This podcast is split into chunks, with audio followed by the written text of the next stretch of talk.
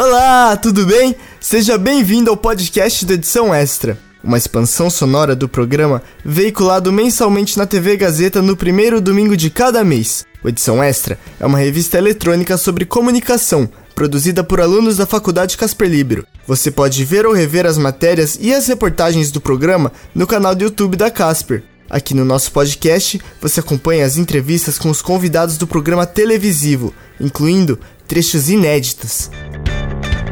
Esse episódio do podcast Edição Extra é para mim, é para você e é para todos os outros que usam a voz como meio de comunicação com a mídia. Já ouviu falar de profissionais que trabalham em uma área chamada Media Training? Bom, caso não, você vai conhecer agora. E se você já conhece, acompanhe o episódio também porque ele traz muitas curiosidades e dicas para você saber como cuidar e utilizar bem sua voz. E além disso, ter a possibilidade de interagir e passar uma mensagem clara.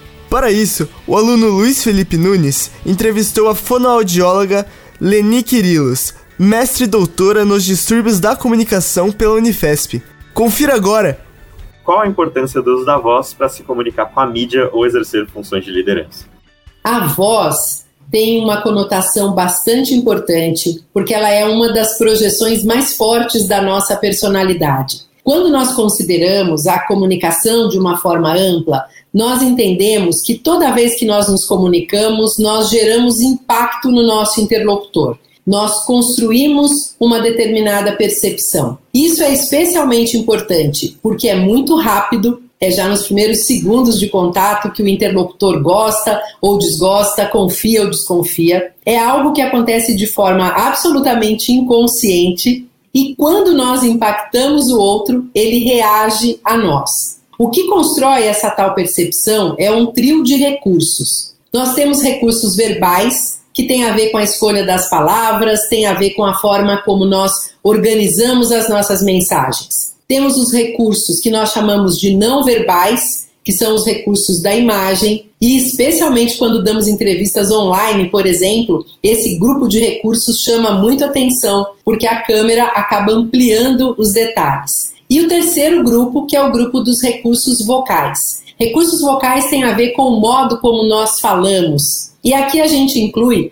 o tom da nossa voz, a velocidade de fala, a forma como nós articulamos, o volume da nossa voz. A voz transmite muito a nosso respeito. Ela gera para o outro uma percepção de quem nós somos, de como nós estamos nos sentindo naquele momento, de quais são características da nossa personalidade. Então, ela é extremamente importante e nós devemos sempre prestar atenção em qual é o tipo de impressão que nós estamos gerando para o outro a partir da nossa voz. Quais são os principais treinamentos para melhorar a voz na comunicação?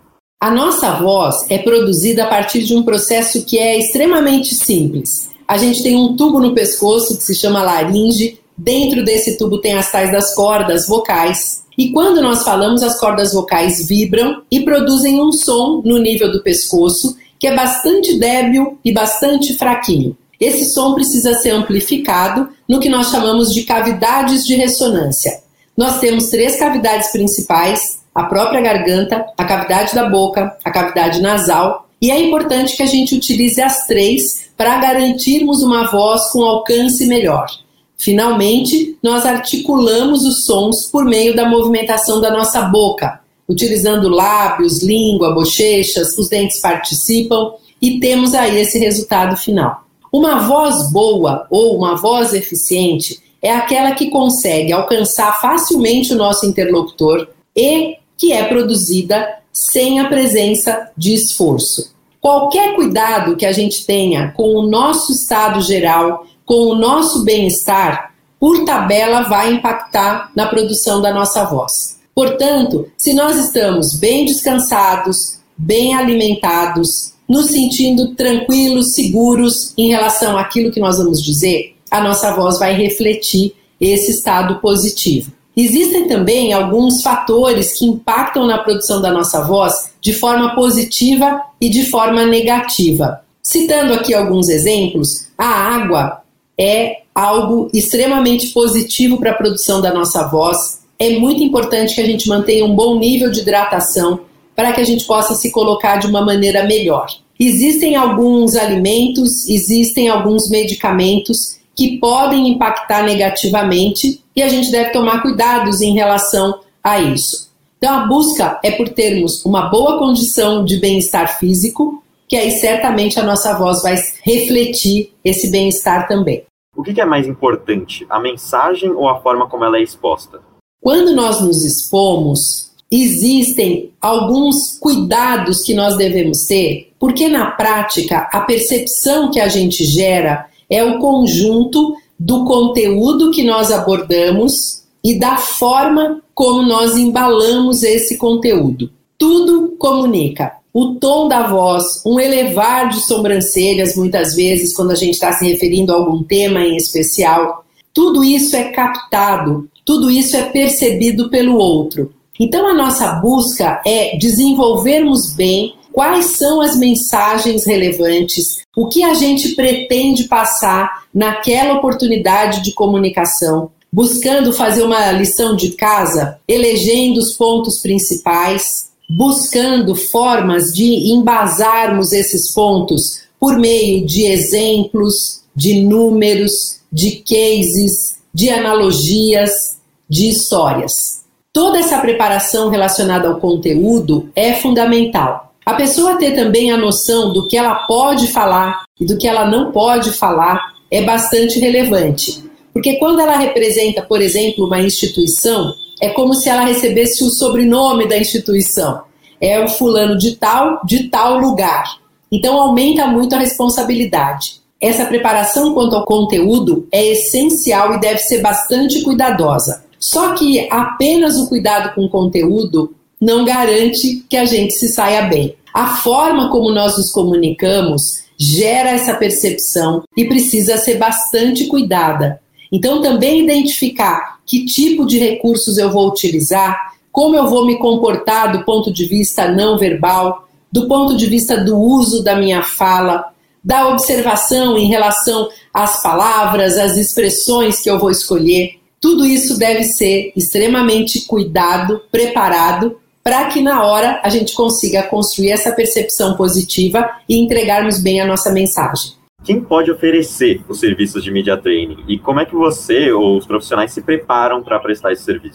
Na minha experiência, eu normalmente sou convidada a participar de equipes de treinamento de mídia. São equipes que normalmente vêm de empresas de comunicação, de empresas que prestam assessoria de comunicação para outras empresas. E é muito comum que haja a participação do jornalista, tanto para passar dados, conceitos, informações a respeito dessa relação, como também para favorecer momentos, situações de simulação de entrevistas, para que o porta-voz possa experimentar, possa identificar eventuais pontos fortes, eventuais pontos de cuidado.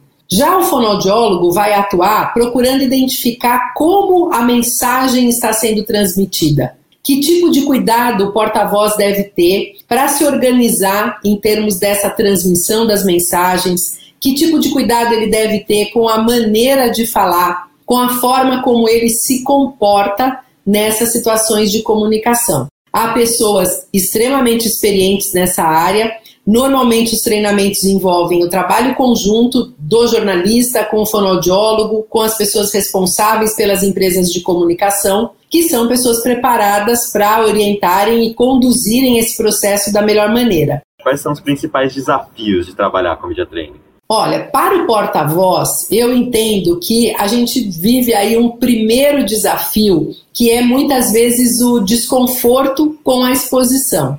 Nós sabemos que a relação com a mídia é algo que tem uma delicadeza que tem a ver com dois pontos mais relevantes.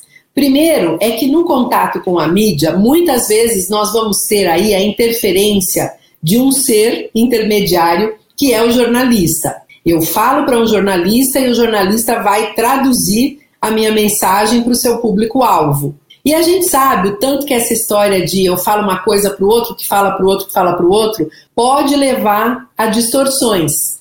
Até porque comunicação não é o que sai da nossa boca, comunicação é o que chega lá no ouvido do nosso interlocutor. Então, nós temos que tomar muito cuidado em sermos bastante precisos, em sermos específicos. Eu costumo dizer que muitas vezes aquilo que para o porta-voz parece óbvio, nem sempre o é. E ele deve se ocupar de traduzir bem aquilo que ele está querendo dizer, inclusive procurando se certificar que o outro compreendeu bem. Esse cuidado é fundamental. E o segundo ponto é que as situações de interação com a mídia normalmente acabam tendo uma repercussão bastante grande. A gente atinge um grupo muito grande de pessoas hoje. E essas oportunidades acabam sendo registradas, gravadas, elas podem ser replicadas, reproduzidas, às vezes até em mais de um meio. Então, é fundamental que a gente cuide para garantir, por meio de uma boa preparação, que a gente vai dar conta desses desafios. Como que a pandemia alterou os serviços de media training e como que ela corroborou já com as alterações que vinham com a diversificação das mídias e internet? Pois é, a gente está vivendo um momento muito diferente. No início, nós todos tivemos que nos reinventar, nós todos tivemos que começar a lidar com coisas, com circunstâncias, com situações muito novas. Tivemos que dar conta rapidamente dessa comunicação aqui online, e isso fez com que as pessoas buscassem se movimentar nessa linha, nessa direção. Hoje, nós vemos, de uma forma mais geral, uma preocupação maior ou uma atenção maior a uma humanização dos processos. A pandemia trouxe uma maior vulnerabilidade, uma necessidade, uma sensibilidade maior de todos e uma necessidade da gente estabelecer relações mais humanas, trazer mais essa questão da humanização. Então, existe uma delicadeza agora em relação àquilo que a gente diz, que deve estar sempre em evidência e sempre no nosso radar, para que a gente consiga empacotar da melhor maneira aquilo que a gente pretende passar. Fora isso, as entrevistas por meio do online precisam, necessitam de alguns cuidados que têm que ser levados em conta, já que esse meio de comunicação amplia muito os detalhes. Então, orientações em relação à postura corporal, em relação ao uso dos gestos, a expressão facial, direcionamento do olhar, nesse tipo de situação são muito relevantes. Paralelamente a essas mudanças, nós vimos também crescer muito o acesso e a facilitação das redes sociais. Então, hoje, se a gente parar para pensar, tudo é mídia. Qualquer um de nós pode, a qualquer momento, sacar lá o nosso celular, gravar um story, gravar alguma coisa fazendo referência a algo que está acontecendo, e isso tem um impacto muito grande. Então, nós devemos aproveitar as oportunidades de comunicação que esse momento nos traz, para que a gente possa construir percepção positiva sobre nós e sobre a marca que nós representamos. Paralelamente, os treinamentos, os media trainings também, passaram a ter que acontecer, em muitos momentos, via online. E aí, as conversas, as simulações, as apresentações tiveram também que serem repaginadas para permitir uma interação maior. Já que eu não estou vendo as pessoas com quem eu estou falando, é muito importante que eu crie no online situações de interação para minimizar ao máximo essa impressão da distância e para favorecer um trabalho de mais conexão entre quem fala e quem está escutando. Quais são as perspectivas e tendências do Media Training nos próximos anos? Veja, quando nós iniciamos esse processo e tivemos que aprender rapidamente, não é a fazer os treinamentos, a propor os treinamentos online, nós tivemos assim várias dificuldades, várias questões, várias dúvidas e fomos na marra buscando aprender, buscando lidar de uma maneira cada vez melhor. Claro que isso também traz para nós todos uma quantidade bastante grande de pontos positivos, muitas vantagens. A falta do deslocamento economiza muito nosso tempo. A possibilidade de, de repente, a gente lidar com pessoas que estão localizadas em diferentes regiões favorece muito. O alcance hoje é muito mais fácil. E eu acredito que essas vantagens vão fazer com que a gente passe a trabalhar pós-pandemia, pelo menos de maneira híbrida. Eu acredito, e já tenho até feito isso, que muitos treinamentos passarão a ser presenciais, mas todos com a oportunidade de uma transmissão online também. Para aqueles que se localizam de, em, em regiões mais distantes, para aqueles que têm dificuldade de deslocamento, ou até para aqueles que escolheram permanecer em casa ou em seus escritórios nesse momento e nesse contato. Então, eu acredito que o híbrido vai permanecer por um bom tempo, justamente por conta das vantagens que a, a comunicação online traz, das vantagens que a comunicação presencial traz. E aí nós podemos ter a escolha das pessoas que se sentem melhor em uma ou em outra situação. Para nós profissionais, é fundamental que a gente busque se instrumentalizar mesmo para que a gente possa se sair bem e atingir as pessoas que interagem conosco da melhor maneira, seja no presencial, seja no modelo online. Anotou as dicas de como melhorar o uso da voz na comunicação e entendeu o poder da voz na mídia? Legal, né? ouvimos a fonoaudióloga Leni Quirilos explicar um pouco sobre a área de profissionais que preparam o Media Training e seus principais desafios, incluindo neste período da pandemia. Agora eu já vou indo e vou pegar uma água para hidratar a garganta e cuidar da minha voz. Afinal, já tenho que estar preparado para o episódio da semana que vem. Fique ligado nos próximos episódios do podcast do Edição Extra, disponível nas principais plataformas de áudio. O Edição Extra é um projeto transmídia produzido por estudantes da Faculdade Casper Libero, com supervisão pedagógica do professor Renato Tavares, supervisão operacional de Roberto Vilela e suporte operacional de profissionais dos estúdios da Rádio Gazeta Online e da produtora experimental audiovisual. Podcast Edição Extra. Apresentação: Léo Kenji. Roteiro: Léo Kenji, Heloísa Rocha e Renato Tavares. Produção de entrevistas: Carla Azevedo, Lívia Carvalho, Lucas Aguiar e Luiz Felipe Nunes. Edição: Agnoel Popó. Edição de mídias audiovisuais: Nilson Almeida. Site e mídias sociais: Heloísa Rocha. Faculdade Casper Libero. Supervisão pedagógica da Rádio Gazeta Online e da produtora experimental audiovisual: Renato Tavares. Supervisão operacional da Rádio Gazeta Online e da produtora experimental audiovisual: Roberto Vilela. Coordenadoria de Jornalismo: Helena Jacó, Coordenadoria de Rádio, TV e Internet, Marco Vale, Operações da Faculdade Casper Libero, Antônio Viana, Gerente Administrativo da Faculdade Casper Libero, Eric Wonhart, Diretor da Faculdade Casper Libero, Wellington Andrade, Fundação Casper Libero, Superintendente-Geral da Fundação Casper Libero, Sérgio Felipe dos Santos, Presidente da Fundação Casper Libero, Paulo Camarda. Até a próxima!